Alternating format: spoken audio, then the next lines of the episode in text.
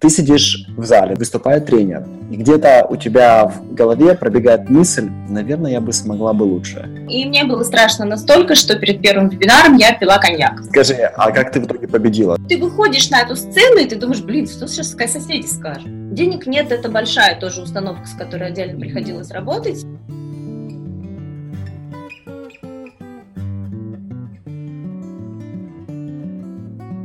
Маша, добро пожаловать к нам. Добро пожаловать на вебинары арены. Спасибо большое, что достаточно быстро отреагировала, быстро приняла это приглашение. Я э, знаю, что не всегда просто это в свои загруженные графики вкинуть э, встречу даже там 70-80 э, минут.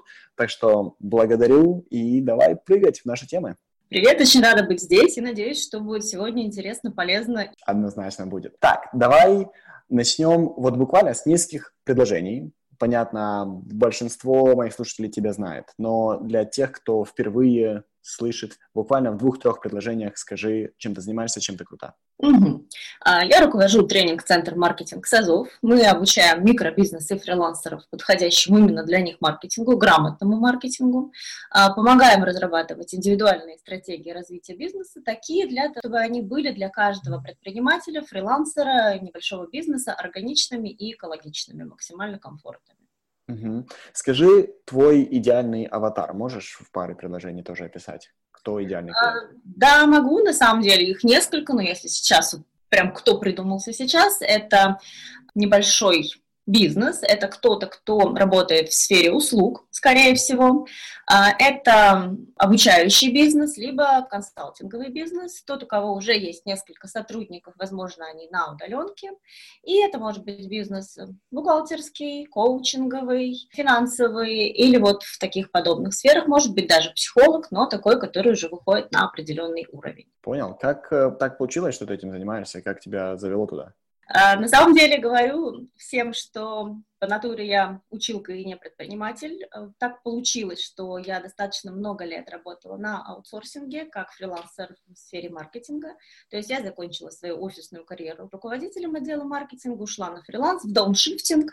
А, несколько лет маркетингом не занималась, и потом вернулась, стала брать точечные заказы. В какой-то момент мне пришлось э, сменить город, и я осталась без клиентов, мне стало непонятно, что делать в принципе. И тут я поняла, что то, что я делаю, то, что я знаю, востребовано среди таких небольших компаний. Mm-hmm. И начала потихоньку консультировать. У меня был какой-то круг знакомых, которые сделали свой маленький проект. Начала консультировать. А потом э, пошла на самый первый в своей жизни тренинг сама поучиться, и тут меня шарахнуло. Я поняла, что так дальше жить нельзя. Я срочно должна делать все то же самое, все, дальше хоть потом. Mm-hmm. Так это все началось, примерно. Это когда, как, когда это было? Как э, много лет назад? Это было в 2012 году то есть 7 лет назад, да? Да, э, консультировать начала 8 лет назад, ага. примерно 7 с половиной, ну и вот 1 июня 2012 года считается день рождения маркетинга садов. То есть, смотри, а, я, я помню такой же момент в, скажем так, своей биографии. Mm-hmm. То есть ты сидишь в зале, да, выступает тренер, и где-то у тебя в голове пробегает мысль, наверное, я бы смогла бы лучше. Не совсем так. Во-первых, не в зале, а перед монитором. А, у меня тогда не было идеи, что я смогла бы лучше. У меня была идея, ух ты, а что, так можно было? А, то есть я, я наверное, могу точно так же, да? То есть, да, я, наверное, могу так же, да. И также по той же теме или тогда на, на тот момент тренинг вообще не касался того, что ты делаешь? Первый тренинг, который я пришла, был по копирайтингу. Uh-huh. Потом я тоже стала проводить тренинги по копирайтингу, но я начинала, конечно, с другого, с маркетинга. Так, хорошо, значит, это было 7 лет назад. Э, расскажи, как вот, вот первый год, да, как, каким он прошел? Знаешь, есть такая картинка про план эвакуации, где нарисованы стрелочки и написано «Ага». Да. ага. Значит, примерно так прошел первый год. А, самый первый запуск прошел в очень стрессовом режиме, потому что было очень много всяких странных вещей, которые я никогда не делала и не мало совершенно как делать. А даже если не затрагивать техническую часть процесса, у меня там все было совсем на коленке. Я провела первую в своей жизни вирусную акцию. Я выпустила бесплатное пособие, тогда же так можно было выложить бесплатное пособие, сказать, сделай репост. И я у меня не было сервиса рассылок. Я получила 1800 лидов. И ты каждому отправила? Я каждому. Обалдеть, так. Я каждому вручную. Первые три дня я просто не спала, потом я додумалась кому-то это делегировать. Это было первое авральное делегирование в моей жизни. Угу. Потом я провела первый вебинар. То есть по, ну, собрала... Сколько человек было на первом вебинаре? А, на первом вебинаре было 60 человек, 200 э, человек из, из вот этих вот 1800 зарегистрировались, ага. пришло 50 человек, в общем, было неплохо для такого неплохо. тренера. Ты, ты, сделал, ты сделала продажи? А, я сделала продажи, да, на первом моем курсе было около 30 человек, то есть все было... Стоп, стоп, стоп. Пришло 60 человек на вебинар, ты что, закрыла половину прямо на, на вебинаре? А, нет, с вебинара, наверное, пришло человек 20, а остальные пришли по партнерке. А вот эти люди, они тебя до этого знали? А, не все, ну то есть кто-то был в моем таком личном кругу, а, но mm-hmm. я практически не продвигала себя как маркетолог. Mm-hmm. Mm-hmm. Окей, хорошо, дальше. И это был живой журнал, то есть тогда еще это ты был... через ЖЖ? Я запускалась. Вау! Да. А при этом, раз уж мы говорим тут об, именно об интровертах, то э, я обнаружила, что я панически боюсь публичных выступлений. На первом же своем вебинаре, а, хоть он был без видео, тогда были вот эти сервисы кастим, аудио, аудио-вебинар, Угу. Я То есть они слышали твой голос и ничего не видели? Да, они ведь слышали мой голос, можно было давать какую-то раздатку, можно было, да, насколько... Но так одновременно, чтобы они видели презентацию, такого не было, да? А, нет, можно было им дать этот материал, чтобы они его Заранее, да, типа, откройте на странице 3, вот что мы рассматриваем, да, или там на да, или можно было кидать отдельные страницы, ссылки, чтобы открывались Вау. картинки. То есть это была техника на грани фантастики. Угу. Ну, и мне было страшно настолько, что перед первым вебинаром я пила коньяк, признаю. И написала его весь в Варде, потому что я боялась страшно что-то забыть. Ну, то есть вот это стартовая точка, это самый первый открытый вебинар. Сколько ты заработала тогда? Заработала я на тренинге около 60 тысяч рублей. Гигантская по моим меркам тогда... Да, наверное, это была самая большая сумма, которую ты, наверное, сделала, в принципе, там за месяц, да, или нет? Ну, на тот момент, да, потому что на фрилансе я столько не зарабатывала, mm-hmm. я там делала поменьше. Ну, это, это 2012 год, курс совсем другой, да, то есть это достаточно приличные деньги. Да. А, ну, и поскольку ты спрашиваешь, как дело было дальше, э, дальше я просто выгорела. То есть я провела первые трех недель. Сразу после первого вебинара ты почувствовала... После, тренинга, конечно. После есть, ты сделала тренинг и почувствовала капец, да. это было сложно. Это был капец, потому что я никогда раньше не готовила тренингов. Я mm-hmm. никогда раньше не работала с аудиторией. У меня было 30 человек, каждый из которых делал домашнее задание. Я все это проверяла, готовила этот тренинг, ну и, конечно, в панике тоже, кроме презентации, написала все себе текстовые шпаргалки за три mm-hmm. недели. То есть, считай, написала за три недели. Повторить mm-hmm. не возьмусь просто. Да, да, согласен. То есть как студенческие годы, да, как, как готовимся ко всему за последние два дня или там три дня. Да, вот так оно себе примерно и было. А, ну и потом, понятно, я на этом деле выгорела совершенно, и я несколько месяцев не занималась проектом вообще. А, я попыталась запустить какой-то мини-курс вместе с коллегами, плохо продумав его концепцию. Продали мы одно место на этот тренинг, uh-huh. у меня случилась, понятно, депрессия, плюс еще по семейным обстоятельствам мне тоже нужно было переехать, и я думала, что я никогда больше никаких тренингов делать не буду, тем более, что надо какую-то рассылку делать, какой-то, наверное, сайт надо делать, да ну вообще это что это, я тренинг хочу. А потом где-то через полгода мне приснился еще один тренинг. Уже на другую тему. А, тексты для малого бизнеса. То есть ага. как раз вот сейчас я, кстати, его запускаю, этот тренинг, и вот он тогда появился в самой первой такой версии. Потом я выступила на конференции внезапно для мам-фрилансеров у коллеги, то есть у знакомой. А, получила мощнейший отклик, огромное количество писем. Я давала домашнее задание, кучу народу его сделали и сказали, мы хотим у вас учиться. И тогда я сделала третий тренинг, ну и дальше уже оно стало... Скажи, а вот между, скажем так, э, если ты, как я понимаю, если ты делала запуски, то твой доход выглядел на самом деле как пики, да? Идет пик, ты получила деньги, после этого, по сути, деньги, день, денег не приходит, потом следующий пик.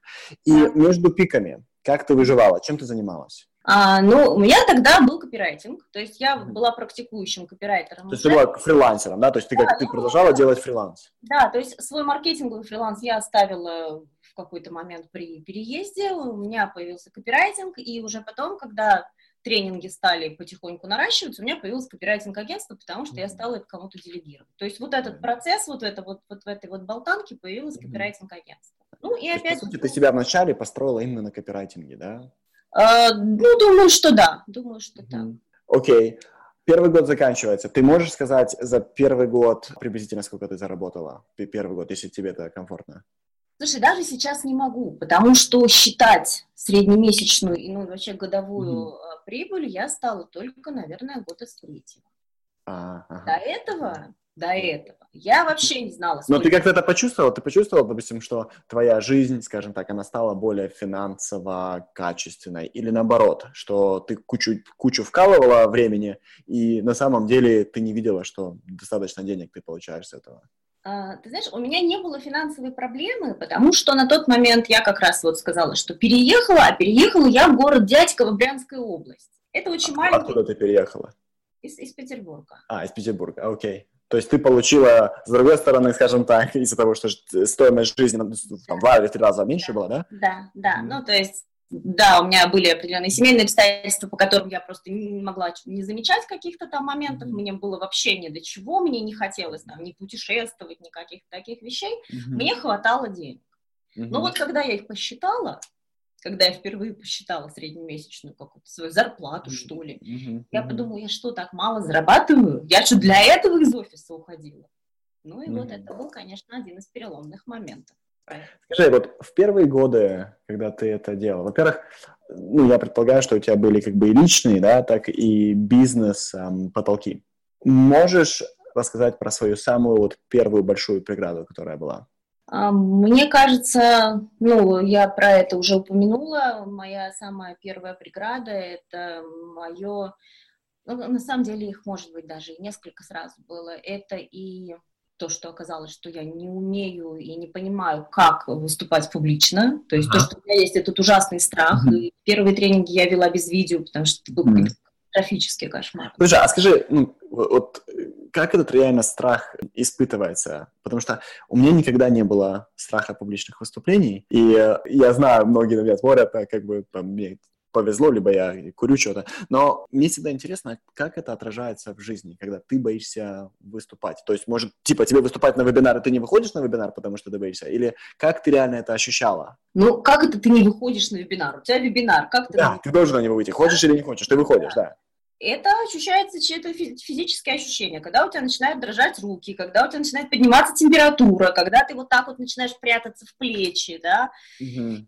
Дыхание, ты начинаешь говорить, и у тебя ага. ну, вот такое. И, и, и насколько это сильно влияет на качество твоего выступления? То есть ну, э, это, это, это убивает твое выступление или нет? А, может убивать, может нет, но на самом деле, если ты действительно переволнуешься, если ты не справишься с вот с этим вот дыханием, да, то ты mm-hmm. не сможешь говорить, потому что ты будешь следить только за дыханием, mm-hmm. ты потеряешь нить рассуждения, поэтому я в свое время писала свои вебинары очень подробно, да, под, подсматривала куда-то, а, поэтому я первые вебинары делала, даже когда уже появилось видео, я включала видео, говорила «Здравствуйте», там посмотрели друг на друга, ура, потом я выключу видео, не будем, значит, нас тут друг другом отвлекать.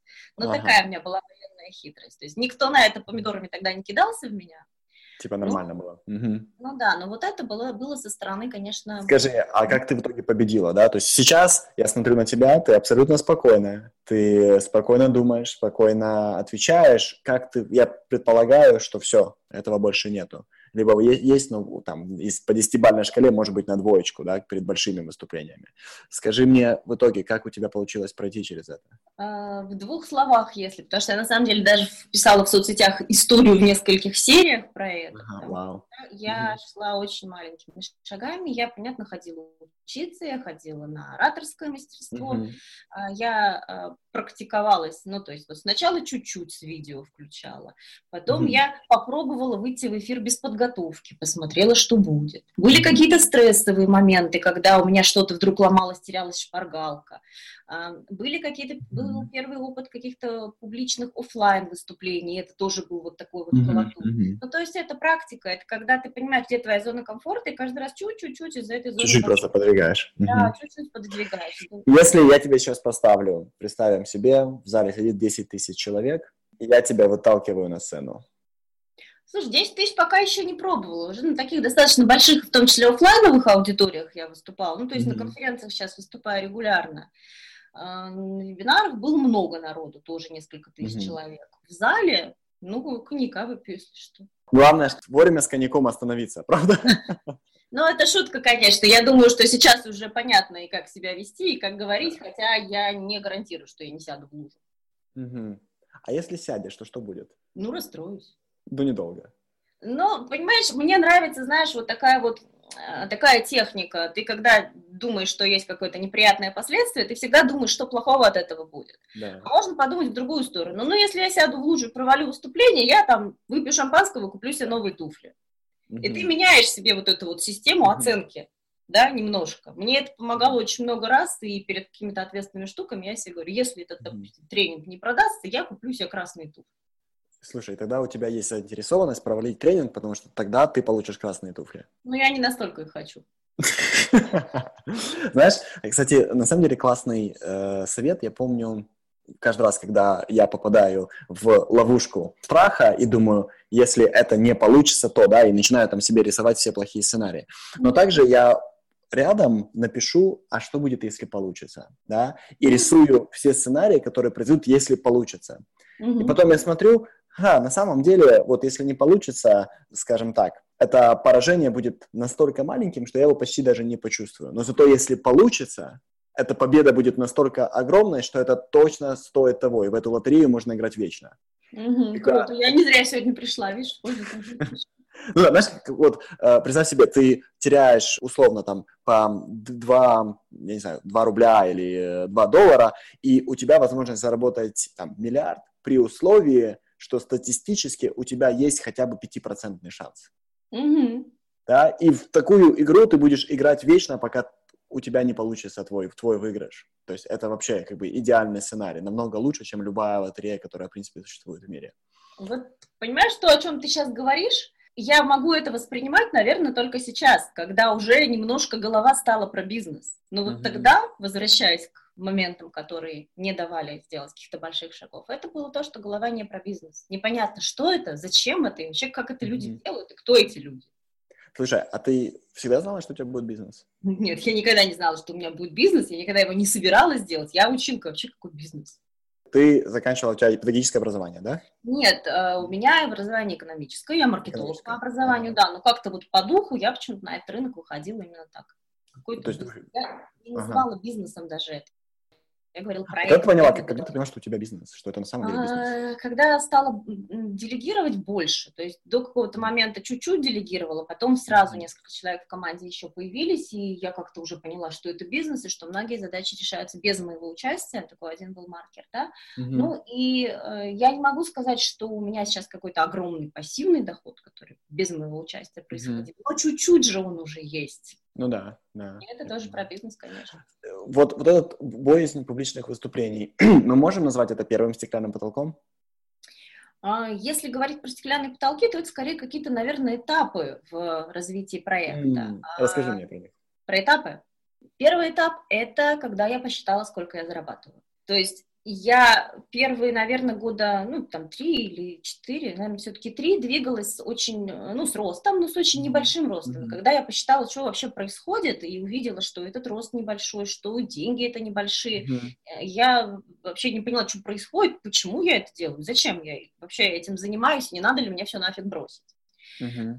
бросать не стала, и действительно тут взялась немножко за голову, тут построила какие-то процессы, сделала там календарь запусков, сделала, стала делать эти запуски регулярно, а, настроила всякие системы, которые э, в проекте работали, и, в общем, тогда за год э, где-то раза в три подскочила подскочил Прям, доход. Стоп, ты, ты за один год, то, то есть до этого ты шла там постепенно-постепенно, потом как только... Да да. Как только ты увидела свои финансы, ты фактически да. за год прыгнула в два с половиной раза. Да, да. Таких а скачков что, что, что, Но что произошло? Почему как бы, ну, почему ты взяла и два с половиной раза прыгнула просто посмотреть на финансы? Что было именно в, в этот момент ты увидела? А, потому что я стала делать регулярные запуски и их планировать. То есть я стала планировать себе, сколько я хочу заработать, соответственно, okay. сколько мне надо что запустить, сколько мне надо mm. там набрать человек, и я уже стала идти от финансовых Понятно. целей а не от того, что они запустили нам тренинг, пожалуйста. То есть и ты начала, наверное, перед каждым запуском планировать прирост своей аудитории, да, насколько мы должны прирасти, сколько должно появиться на предзапуск, сколько мы должны закрыть на запуске, да? А, да, не могу сказать, что я это стала планировать вот именно тогда и настолько точно, Сейчас mm-hmm. у меня, знаешь, там немножко теряется, как вот это вот происходило, mm-hmm. но, по крайней мере, вот это понимание появилось, да, что, что я должна сделать, чтобы запустить тренинг, что мне надо сделать какие-то мероприятия предварительные, что мне надо собрать партнерскую базу, что мне нужно делать там регулярную рассылку и так далее. Вот такие mm-hmm. штуки. А скажи, почему вот ты этот этап называешь стеклянным потолком? То есть я пытаюсь понять, где случился стеклянный потолок. До того, как ты посчитала финансы, или после того, как ты посчитала, выросла два с половиной раза, и случился стеклянный потолок? Когда он первый произошел? А, я думаю, что как раз когда я посчитала финансы и поняла, что вот так, как я работаю сейчас, так mm-hmm. дальше не получится. То okay. есть по принципу, а не запустите нам сейчас тренинг, надо что-то с этим делать. Для меня это было действительно такой инновационной тогда идеей, что ух ты, а надо же как-то по-другому. Давайте планировать бизнес, да? Давайте да, начнем наконец-то планировать бизнес. Несмотря на то, что я маркетолог, да, несмотря на то, что я знаю, mm-hmm. что такое планирование. В компании я делала это, да, в том числе, но нет. Угу. Ну, потому что свой бизнес, он совсем другой, он не так, как э, мы привыкли к этому в корпорациях. Так, хорошо, вот эта часть понятна. Теперь, когда ты подходишь э, ко второму стеклянному потолку, расскажи, о чем он и к чему ты подошла? А, второй стеклянный потолок – это я не могу все сама.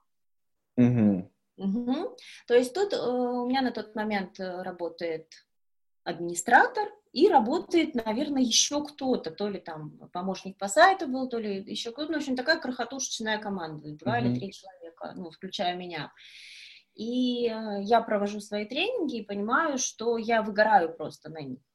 Они... А ты выиграешь, потому что ты просто вкалываешь с утра до ночи, тебе реально не хватает времени там на себя, на семью и так далее? Или ты выиграешь, потому что, э, скажем так, эмоционально это просто тяжело, я много работала, но время я все-таки старалась находить, хотя в тот момент совпало оба фактора. То есть я, с одной стороны, работала много, потому что тренинги стали продаваться, mm-hmm. они стали регулярными, стали люди как-то приходить сами. Я действительно работала много, mm-hmm. я работала без выходных, и я делала все сама. То есть я проверяла сама все домашки, я была сама себе куратор. Представьте себе тренинг, на котором 60 человек, mm-hmm. которые пишут тексты, да. три текста в неделю, да, то есть это все надо проверить, потом mm-hmm. они все это исправляют, ну, то есть вот в таком ритме.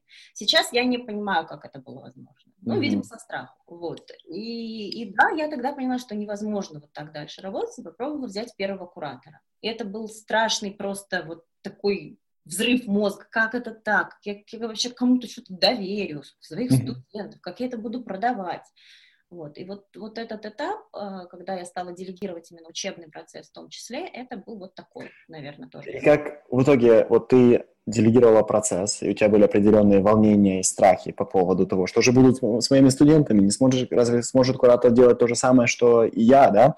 Угу. В итоге получилось все? В итоге, конечно, получилось. Получилось. Mm-hmm. Сейчас работают и спикеры в проекте. Со спикерами, кстати, даже сложнее, чем с кураторами. С кураторами mm-hmm. очень хорошо я научилась и регламенты для них писать, mm-hmm. документацию делать, то есть с куратором выбирать этих кураторов. Mm-hmm. С кураторами работа построена очень хорошо.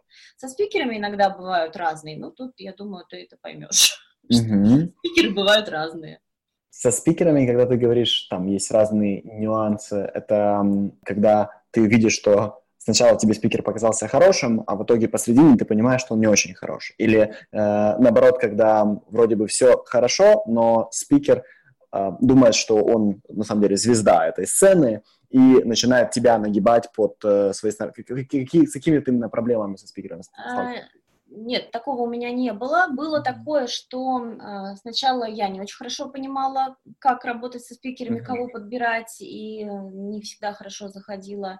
Бывало такое, что спикер вроде бы и звезда, у меня иногда работают звезды рынка действительно, но, допустим, вебинар не считает приоритетным. То есть на своих вебинарах он звезда, на мой он пришел, не знаю, в пижаме. Потух, да, на твой потух. Холодильник открытый сзади. Да, да, ты там был, я знаю. Ну, или, или какие-то еще вещи. А потом, когда я уже сама стала расти как спикер, ну, тут mm-hmm. появился момент сравнения. И моя аудитория, которая приходит ко мне и принимает меня, mm-hmm. на другого спикера может отреагировать не mm-hmm. очень. Ну, да. как бы это не самая огромная проблема. Mm-hmm. Я осознанно отношусь к выбору спикера, mm-hmm. но иногда просто вот такое бывает. Скажи, какие, какие критерии сейчас у тебя, вот когда ты подыскиваешь эм, там, другого эксперта, другого спикера для своей школы, курса и так далее, как, какими критериями ты руководствуешься? Чтобы он объяснял понятно. То есть mm-hmm. это вот самый первый критерий, чтобы он объяснял понятно. Понятно, что он должен быть структурный, он не должен там лить воду, естественно, он должен говорить по делу, но я со спикерами на самом деле работаю как методист, то есть я э, изначально интуитивный методист, потом mm-hmm. я отучилась на методиста, и практически также и продолжаю работать со спикерами, утверждаю всю структуру.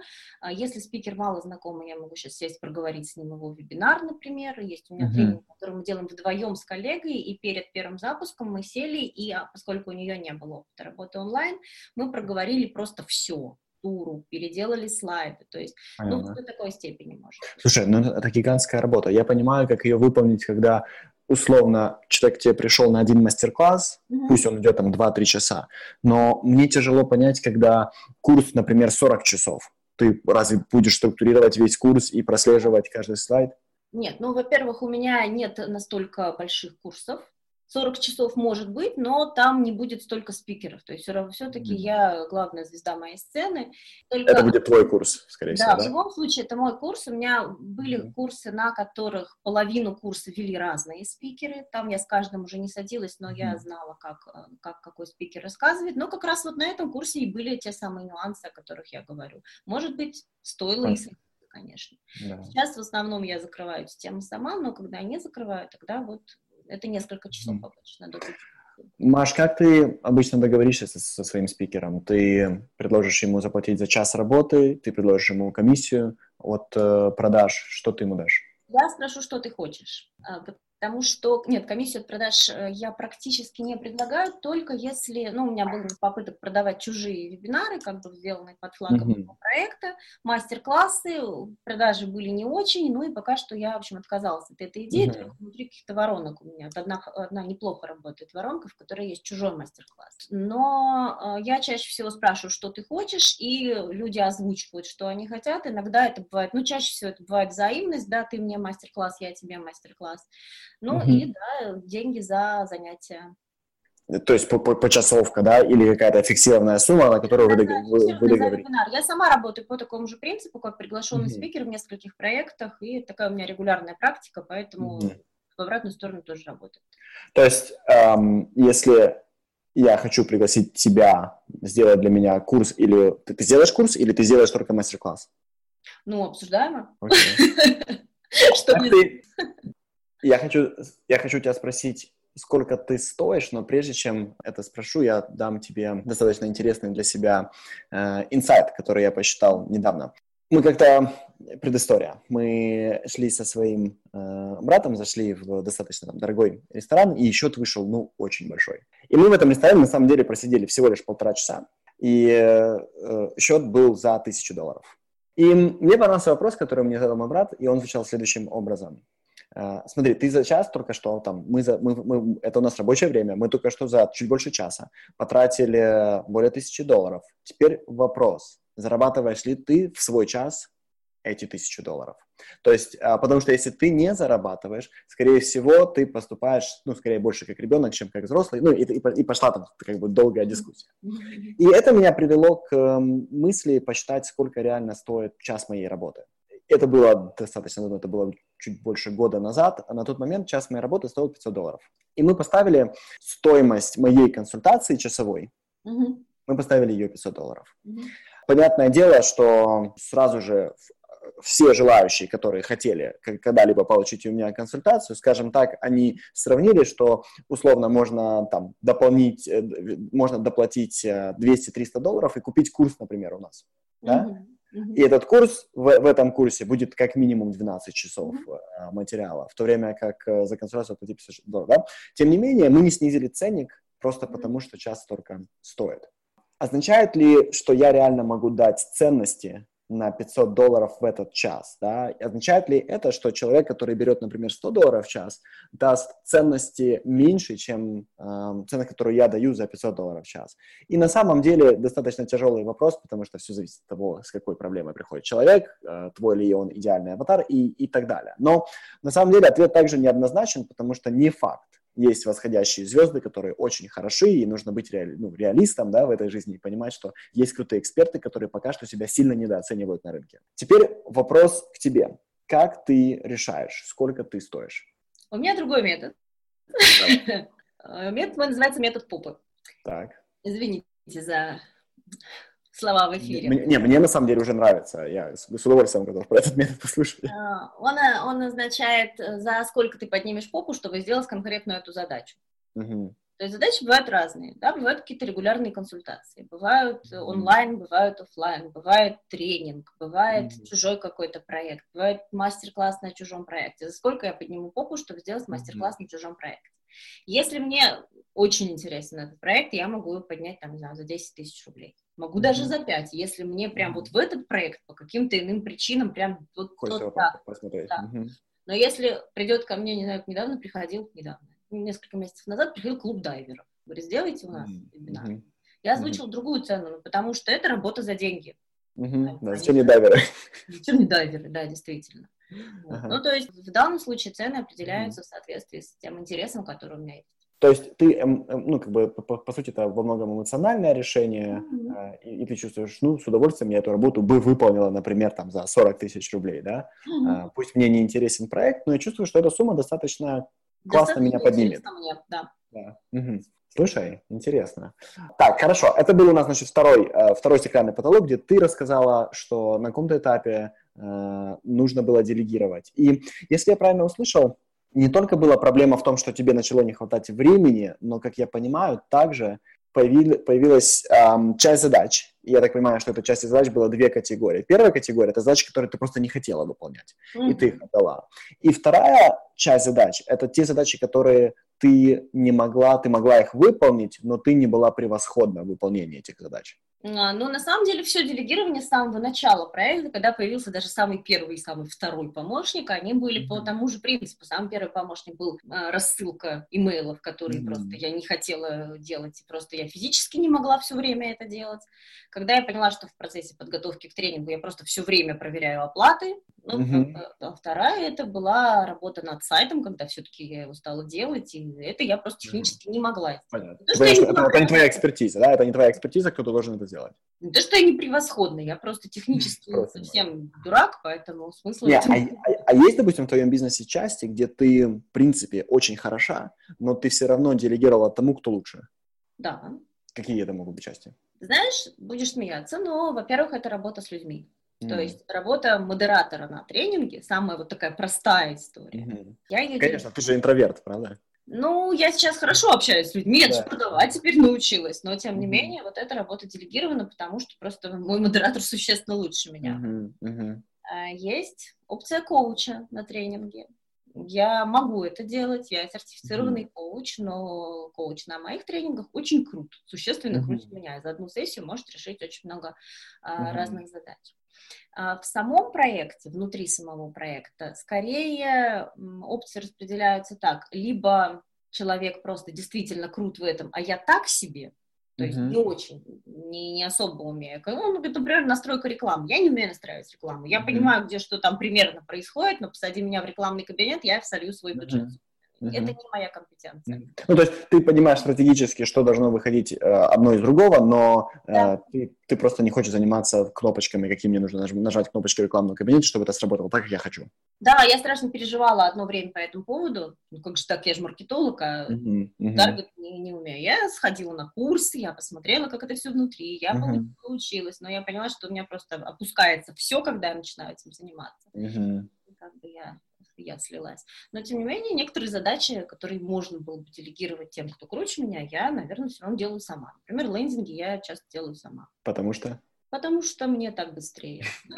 Нет, ну правда, мне написать техническое задание, потом это все поправить, мне просто легко сесть и поговорить со своим клиентом через эту страницу. Хорошо, услышал. Третий стеклянный потолок. Третий стеклянный потолок, когда стало понятно, что все позитивные, успешные космические корабли уже давно все взбороздили, а у меня, значит, до сих пор запуски, запуски, запуски, запуски. Мне кажется, это потолок, который тянется, ну не то, что до сих пор, мне кажется, я только высунула из, нос из-за этого потолка.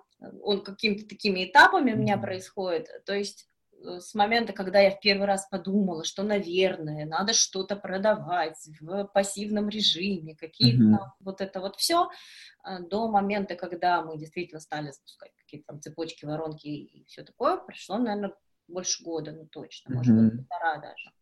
И только в этом году я добралась до того, чтобы посадить, например, маркетолога, который будет закрывать вот эти вот дырки в проекте, простраивать то, что не простроено, mm-hmm. и будет это делать без меня, и будет сам как-то вот этим всем руководить. То есть ты попыталась перейти с э, модели запуска на автоворонки? Я даже не могу сказать, что я уже попыталась, потому что это предполагало бы какой-то результат, но я в процессе. Я не хочу прекращать запуски, естественно, они меня кормят. И Просто ты хочешь оставить пассивный доход, чтобы он рос э, да, в... я хочу добавить, да. конечно же, автоворонки. Сейчас mm что-то работает, сейчас записи продаются, но они продаются достаточно мало, и этого недостаточно для того, чтобы мне это устраивало. Понятно. То есть, и это ты называешь третьим стеклянным потолком, да, то есть, когда ты хочешь наконец-то автоматизировать свой бизнес до той степени, чтобы если вдруг ты передумала делать запуск, чтобы ты не почувствовала это с точки зрения дохода своей компании. Да, конечно, и как вы видите, семь с половиной лет мне понадобилось на то, что mm-hmm. я часто это осознаю, что я говорю, да, что люди делают там за год, за mm-hmm. два года, ну, достаточно быстро.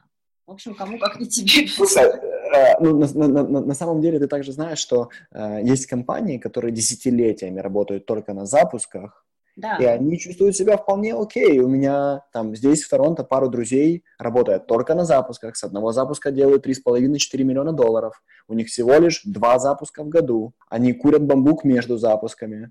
И э, когда ты им говоришь... К сожалению, у меня запуск не такого масштаба. Ну, э, и это все является, с одной стороны, функцией от э, платежеспособности рынка, да, от то, что мы называем DDL, э, да. Но также это вторая часть, это насколько у тебя аудитория большая, насколько у тебя продукт, который подразумевает достаточно большую категорию на рынке людей с деньгами, да, и Можешь ли ты себе позволить между запусками простраивать свою аудиторию таким образом, чтобы она выросла, например, два раза, чтобы хотя бы в полтора раза увеличить свой запуск каждый раз? Потому что это то, что они делают. Когда я только с ними два года назад э, начал общаться, их запуск был, например, там полтора миллиона э, за полгода. И вот сейчас они там подходят кто-то к трем миллионам, кто-то к четырем миллионам. И ты думаешь, вау, обалдеть, за семь дней, там, пока идет запуск, на их счета заходит от 3 до 4 миллионов долларов как, да, за 7 дней. И э, я знаю, как они живут между этими запусками, чем они занимаются. Там кто-то в Африке строит школы.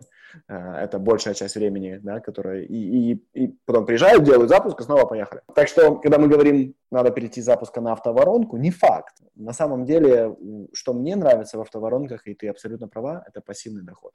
Мне нравится, когда деньги заходят постоянно на счета. Я получаю от этого огромное удовольствие. Да, и это еще одна очень мешающая штука, которая решается, наверное, у меня только сейчас. Это, ну, еще не могу сказать, что решена.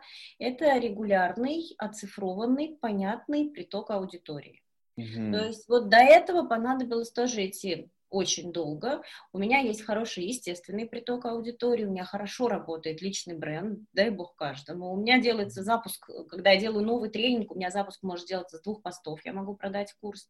Я его не продаю на миллион, но mm-hmm. у меня затрат там 10 тысяч рублей на этом курсе. Да, потому что нету, да. Потому что Потому на текущей аудитории. Да, то есть я как это специалист по простым решениям про проведение mm-hmm. вот этих курсов на коленке так, чтобы всем это было удобно. То есть вот это mm-hmm. моя суперсила, да. А, я собираю аудиторию с конференций, я с, с выступлений и так далее, но все это происходит с собой, да, я работаю с собой. Uh-huh. Хорошо это или плохо, это достаточно комфортно, ну, uh-huh. то есть для меня, потому что мне не надо принимать каких-то решений, uh-huh. которые принимают взрослые дяди-бизнесмены. Но это непредсказуемо но непредсказуемо. И поэтому вот сейчас, пробивая третий стеклянный потолок, я вижу себе еще такую задачу. А как сейчас, скажем так, в какую сторону или дай мне вектор своих мыслей в плане, как ты можешь сделать это предсказуемо? То есть, э, например, у нас сегодня сентябрь, и ты говоришь, за сентябрь мы вырастем на две с половиной тысячи человек в нашей, там, может быть, базе или на наших подписчиках. Как ты сделаешь это предсказуемо?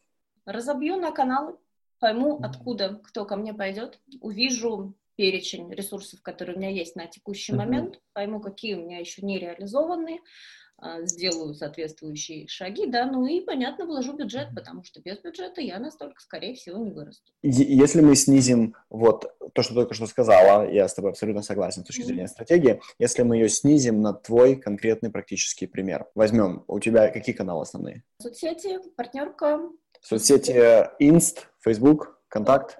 Facebook. В основном Facebook, да? У, да. Тебя, у тебя в Facebook сообщество плюс э, бизнес-страница плюс личная страница. А, да, да, так и есть. И, наверное, сейчас ты качаешь сообщество. А, да, сейчас я выхожу на мультиканальность очень mm-hmm. постепенно. То есть у меня есть и ВКонтакте, у меня есть Инстаграм, мы завели в какой-то момент Телеграм, mm-hmm. но это тоже все произошло только в этом году, поэтому мы растем достаточно медленно. Сейчас надо везде просто вкладывать бюджет, что mm-hmm. мы начинаем делать потихонечку, и вот эту систему простраивать, конечно. Маш, как ты решаешь, сколько денег вложить? Методом научного тыка, честно тебе скажу. Ты, ты как бы там, у тебя каждый месяц разная сумма? А, нет, у меня есть определенный процент от э, прибыли, который я себе выделяю на mm-hmm. рекламные кампании и смотрю, насколько есть отдачи, насколько нет отдачи, mm-hmm. то есть я вижу определенную стоимость подписчика, ну и так далее. Ну и понятно, что в зависимости от моих целей. Если мне надо раскрутить какой-то там вебинар, чтобы на него пришло mm-hmm. человек, я вкладываюсь побольше. Если mm-hmm. мне не надо этого, ну, в зависимости от моих задач, да, я вкладываю поменьше. Если я сделала запуск э, нового курса, и у меня с двух постов пришла аудитория, которая мне уже минимально необходима, то я как-то попроще отношусь к. Дальнейшему продвижению, и бюджет я вкладываю поменьше.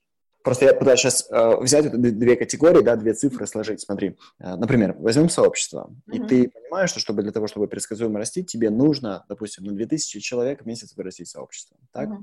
Но когда ты взяла процент от оборота и умножила, э, вернее, разделила этот процент от оборота на количество, на стоимость своего подписчика, ты понимаешь, что тебе на самом деле реально хватит всего лишь на тысячу подписчиков.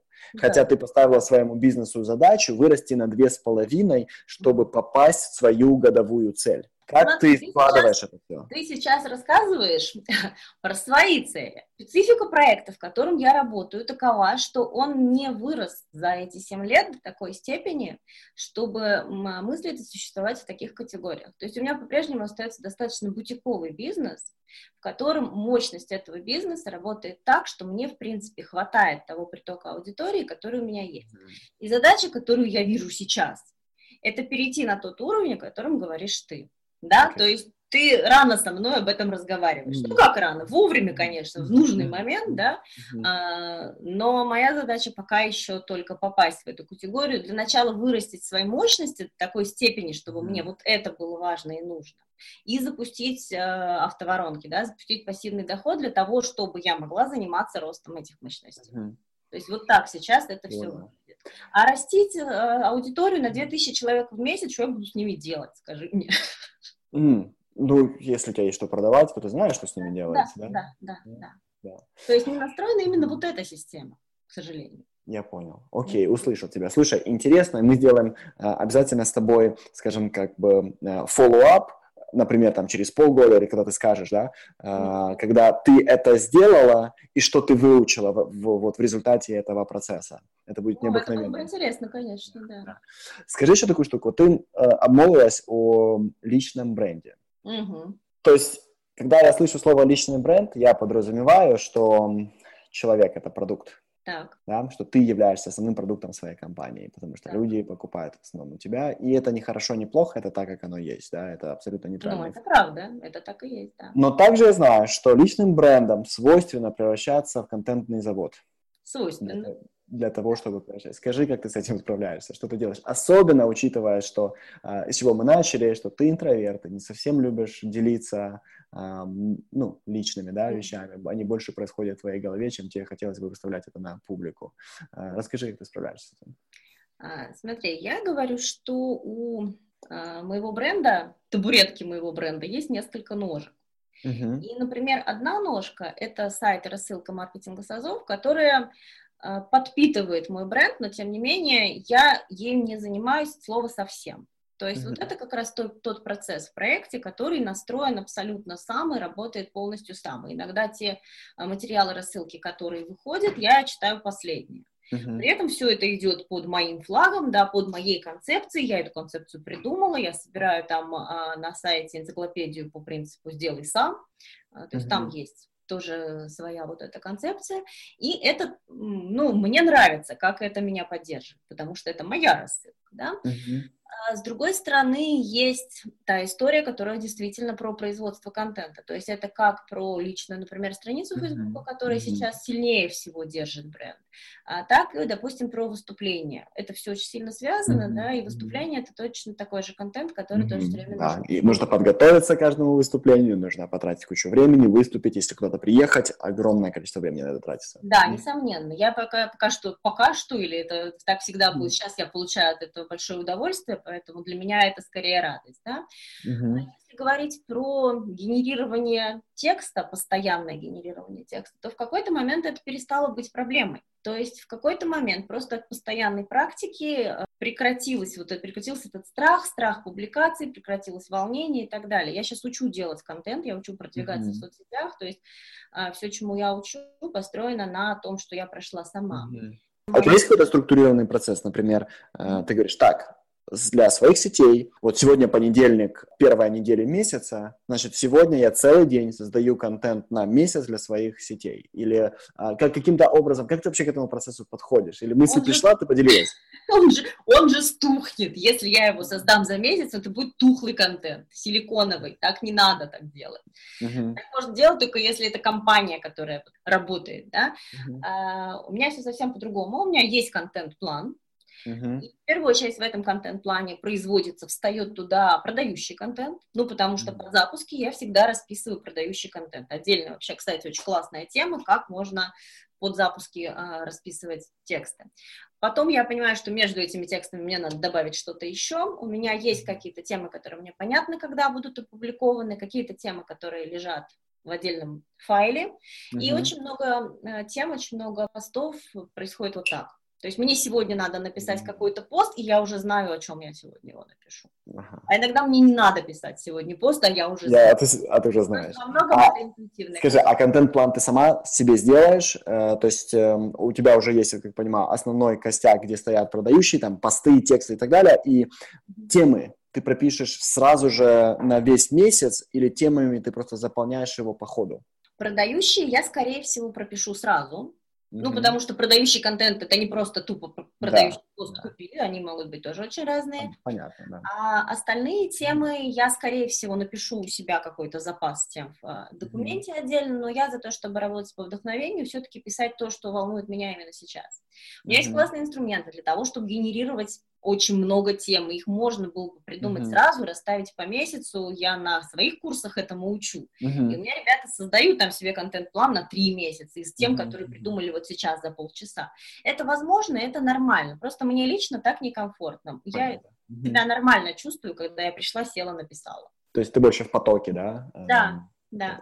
Сколько времени ты реально тратишь каждый день, не только на контент, но в принципе на свой бизнес? Восьмичасовой рабочий день. То есть ты каждый день отрабатываешь по 8 часов а, да. в своем бизнесе? Да. У тебя кроме бизнеса есть жизнь? У меня кроме бизнеса есть, конечно, она у меня есть разная. Немного можешь об этом рассказать? Могу. Давай есть... начнем, начнем с простого, самого простого вопроса. Как ты тратишь деньги? А, больше всего, наверное, я трачу на поездки. Угу. Я люблю ездить, я осознала это не так давно. Я, например, первый раз поехала за границу в 2016 году. Uh-huh. Вообще я девочка из семьи с достаточно бедным бэкграундом, с постоянным добыванием денег. Тоже, кстати, тема, которая мешает бизнесу, uh-huh. да, когда у тебя очень много денежных ограничений в голове. Uh-huh. Я в первом браке жила очень в ограниченном таком бюджетном состоянии. Uh-huh. И когда я вдруг поняла, что я могу ехать куда хочу, да блин, Конечно, конечно, я еду куда хочу. Что-то, что-то тратится на обучение, но я, кстати, не, не супер много трачу на обучение, mm-hmm. и не каждый месяц я, например, хожу учиться, потому что это тоже мой ресурс. Ну, yeah. когда выйду на 4 часа рабочим день, mm-hmm. вот тогда и, да, yeah. тогда mm-hmm. и тогда и пойдем учиться. Хотя, может быть, это как наоборот связано. Я шопоголик. Mm-hmm. Ты покупаешь красивые вещи, ты любишь красивые вещи. Да, я покупаю всякие вещи э, у меня есть ребенок. Это, это одежда или это э, мебель, или ты там постоянно улучшаешь свой интерьер? Что, что именно? А, нет, иногда это одежда, иногда это какие-то траты на себя. Я люблю всякие там процедуры любви к себе. Это mm-hmm. составляет большую статью моего бюджета, то, чего я была долгое время лишена. Я люблю всякие удовольствие, концерты, мастер-классы, кулинарные, винные, mm-hmm. то есть вот такая история тоже присутствует в моей а жизни. А скажи, э, процедуры любви к себе, то есть если убрать э, стандартные косметические процедуры, что-то останется? Что такое стандартный косметический? Ну, э, маникюр, педикюр, э, чистка лица и косметический уход за лицом. Вот после да, этого. какой. Остаются еще какие-то вещи? Ну, конечно, остается ты... спа, остается регулярный остеопат, вот такие вещи обязательно. То да. есть массажи, остеопатия и спа в хамамах инфракрасных. Это съедает и... определенное количество, да, тоже денег. Ну и понятно, mm. что у меня есть ребенок, поэтому у меня есть периодически какие-то и чувствуешь ли ты себя виноватой, когда э, у тебя 8, может быть, больше часовой рабочий день, и у тебя не так много остается времени с своим ребенком? А, нет, не чувствую на самом деле, потому что э, этот рабочий день, он немножко рваный. То есть, mm-hmm. если ребенок пришел из школы, то я покормила ее обедом, я поговорила с ней, я там куда-то с ней сходила, если нужно. Mm-hmm я поделала с ней уроки, то есть я не чувствую себя ограниченной вот этим днем. Я наоборот считаю, что да, конечно, иногда бывает, что я воврали, например, но при этом у меня выходной день тогда, когда нужно мне, тогда, когда yeah. нужно ей.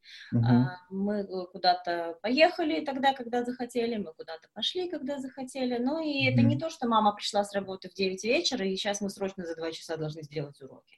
Нет, uh-huh. у нас совершенно не так. Понятно. Я хочу на секундочку нас вернуть к теме бедности. Mm-hmm.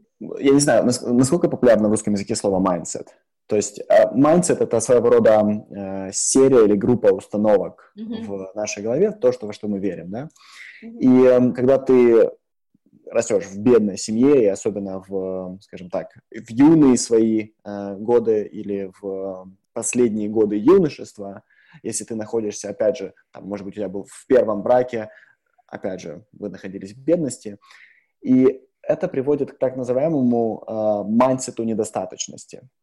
Так. Когда э, большинство твоих решений жизненных, которые ты принимаешь, они становятся или они принимаются в силу того, что тебе не хватает постоянно чего-то.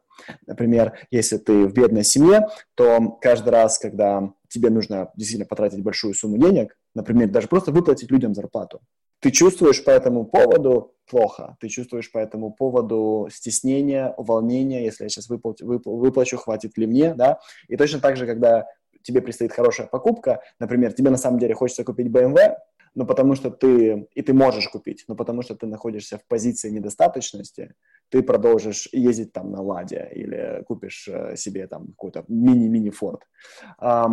Как это вообще на твоей жизни отразилось и э, на каком ты сейчас этапе, до какого уровня тебе пор- получилось себя прокачать в этом плане? Конечно, я более чем уверена, что очень много э, того, что происходит в моем проекте, и тот самый небыстрый рост, который происходит, mm-hmm. он, конечно, по, э, по этой причине тоже. И я считаю, что и, клиентам тоже говорю, что очень большое количество проблем решается не маркетологом, решается психотерапевтом. И, mm-hmm. в общем, я работала с помогающими практиками, в том числе на эту тему. И не только денег, других всяких ограничивающих убеждений, установок, тараканов и прочего. И этого я получила в свое время с избытком. И, конечно, денежная история. Но она, правда, такая. Выложить рекламный бюджет, это для меня, а, реклама. Угу. Только, это же потратить деньги. деньги на рекламу, да? Да, потратить деньги на рекламу, катастрофа. Угу. Вот, поэтому да, ты совершенно прав. И э, я Какая была самая вот то, что ты осознала, и то, что тебе мешало? Какая была самая большая установка, которая тебе э, мешала двигаться?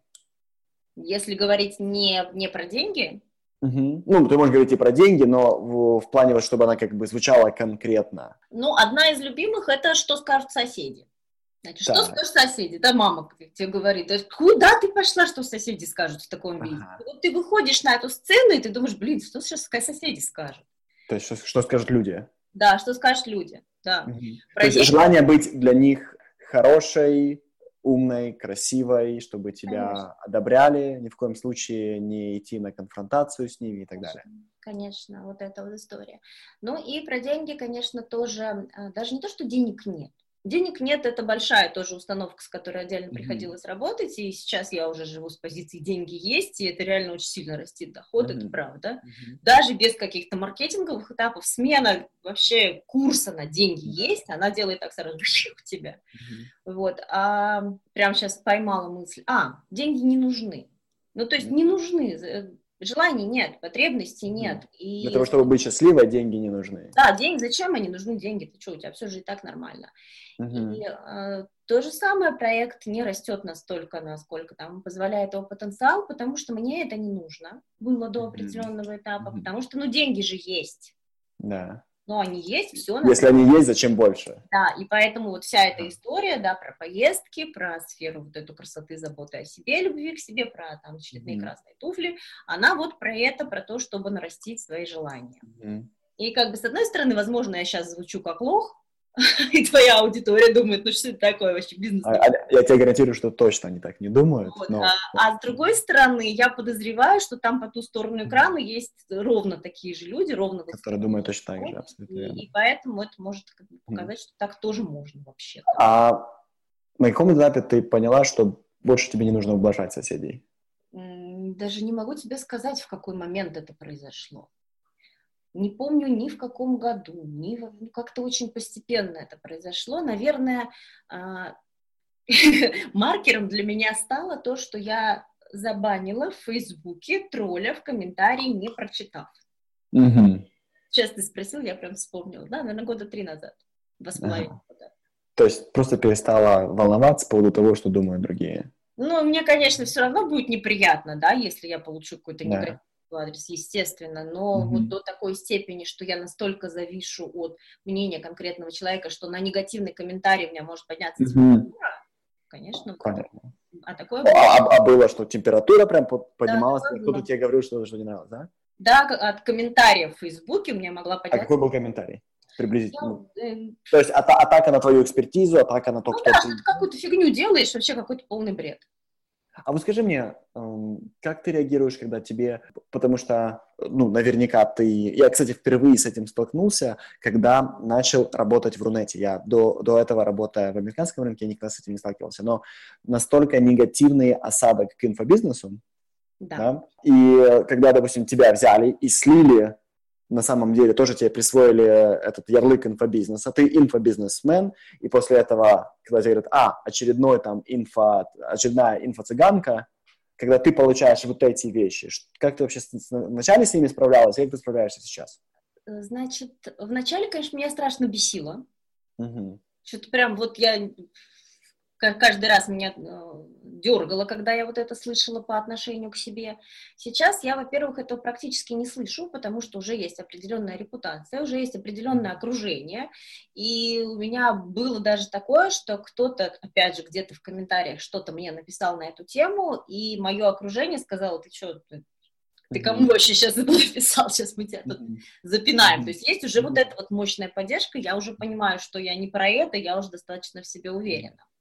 Ну и а, если говорить да, о рынке сейчас образовательном, то очень э, здорово, что началась такая тенденция по разделению а, инфобизнеса и образовательных проектов. Да. И угу. вот то, что в этой сфере делает нетология, да, ее вот этот подпроект AdMarket, который mm-hmm. сейчас выпускает э, образовательные разные профессии. Mm-hmm. Это очень классно, что это происходит, и я в том числе поэтому работаю, например, с маркетом, что мне важно быть вот в этой струе, мне важно показывать mm-hmm. свою принадлежность к этому направлению, да, поэтому я отучилась на методиста онлайн-обучения, mm-hmm. и сейчас обвешалась этими звездочками на погонах, преподаватель маркета, методист онлайн-обучения, какой инфобизнес. Понятно. А как ты сейчас вот в своей голове, как ты отделяешь инфобизнес от э, всего остального, от, от других информационных бизнесов? То есть что для тебя инфобизнес сейчас? На самом деле, вообще, ну, изначально-то в самом слове инфобизнес ничего плохого нет. Мы же действительно mm-hmm. делаем информационный бизнес, да, мы продаем информацию, ничего такого. Да. Да. Но если говорить именно да, о отделении инфобизнеса от информационного проекта, то я себе думаю, что от образовательного проекта, то от образовательного, образовательный проект все-таки имеет под собой методику. То есть там действительно mm-hmm. разрабатывается, не просто мы записали какой-то урок, какую-то информацию продали, а разрабатывается полностью инфраструктура курса, что там будет происходить, mm-hmm. в какой последовательности это будет происходить, как будет групповая динамика mm-hmm. выстроена, как люди будут коммуницировать друг с другом, как у тебя все процессы будут там на этом тренинге построены, что ты в какой последовательности последовательности будешь делать, как сюда встроена андрогогика mm-hmm. и так далее. Вот это да, это уже Интересно. совсем другая история. Угу. Слушай, а скажи мне еще такую вещь. Вот, допустим, ты являешься, там, сейчас ты сказала, э, я часть эд-маркета, да? Угу. Ну, а, преподаватель эд-маркета. Ты преподаватель в эд-маркете у Максима. Как ты отнесешься к какому-то такому моменту, что э, на каком-то этапе, возможно, ты построишь бизнес равный маркету, и так как во многом ваша аудитория будет пересекаться, ты начнешь с ними конкурировать, да? И, допустим, многие сегодня эксперты не говорят о том, у кого они учились. Да. да? И они об этом не, не говорят, потому что их аудитория подумает, подожди, если этот человек учился, если человек Б учился у человека А, то зачем мне учиться у человека Б, если я могу пойти к человеку А? Так? А, есть такой момент, да. Вопрос твой в чем? Мой, мой, мой вопрос, как ты себя будешь чувствовать, что, возможно, однажды ты будешь полноценно конкурировать с маркетом, мы, мы разные, мы про разное. У нас разное позиционирование совершенно. Маркет учат э, все-таки ли, либо руководители онлайн-проектов, либо конкретные специалисты. Они учат профессиям, да. Да, mm-hmm. на онлайн-рынке. Я совершенно другом. Несмотря на то, что у меня сейчас есть два курса про курсы, mm-hmm. А мы mm-hmm. все-таки совершенно про разное. Я работаю с тренерами, которые сами э, запускаются, сами самостоятельно mm-hmm. все делают. Моя аудитория это вот такие вот маленькие предприниматели и компании, которые начинают с самого старта. Mm-hmm. У меня при этом есть конкуренты, но все равно с кем-то получается, естественно, и партнериться тоже. Mm-hmm. Mm-hmm. Понял, услышал тебя. Mm-hmm. Маш, у меня последний к тебе вопрос. Смотри, где-то там слушает нас человек, у которого крутая экспертиза, и э, которого постоянно что-то останавливает, постоянно какие-то страхи, постоянно какие-то сомнения. Может быть, э, человек боится, что он, да, там, от, начиная с синдрома самозванца до просто сумасшедшего страха поражения. Что ты можешь сказать этому человеку, который сейчас нас с тобой слушает? Что ты можешь посоветовать? Как провести там, может быть, первые, там, ближайшие две недели после разговора с тобой? Дорогой человек, приходи ко мне на консультацию. И ты разрулишь? Будем разруливать, да. А на самом деле, ну, если говорить вот про эту составляющую, мы даже записали мастер-класс с коллегой, с коучем, который называется «Заборы и тараканы». Mm. Интенсив из трех уроков про ограничивающие убеждения. Ну, то есть про это. Про это. Mm-hmm. Ну, если кроме шуток, то, дорогой человек, иди сначала к психотерапевту. Потому что иначе будешь делать свой бизнес очень медленно. Слушай, а ты оценишь свой опыт с терапевтом прям как прорывной, что тебя прям вау, как бы прорвало, и ты э, начала, я не знаю, там, быть ну, лучшей матерью, лучше предпринимателем, лучше человеком после того, как ты прошла терапевтическую сессию, сессии. Да. Я тебе не скажу, что э, как, э, как на мать меня это сильно, на меня сильно повлияло. Э, я хожу иногда к детскому психологу задавать вопросы по поводу того, как мне себя вести в конкретной mm-hmm. ситуации, то есть я тут я все время держу руку на пульсе. А что касается прочих моментов, да, я периодически делаю подходы к снаряду, к психотерапевту, mm-hmm Потом mm-hmm. у меня начинает каким-то образом это все реализовываться, я перестаю ходить, и потом а, снова прихожу. И каждый раз есть, да, какие-то изменения, это касается меня как предпринимателя, меня как человека, меня как женщины, то есть это очень важные штуки mm-hmm. во всех этих сферах моей жизни. То есть каждому нужен или терапевт, или коуч? Ну, или ко мне на консультацию. Смотри, какие и, задачи. Или к тебе на консультацию. Да, понял. Слушай, спасибо большое. На самом деле поговорил с тобой на одном дыхании. Спасибо, что так открыто, честно всем делилась.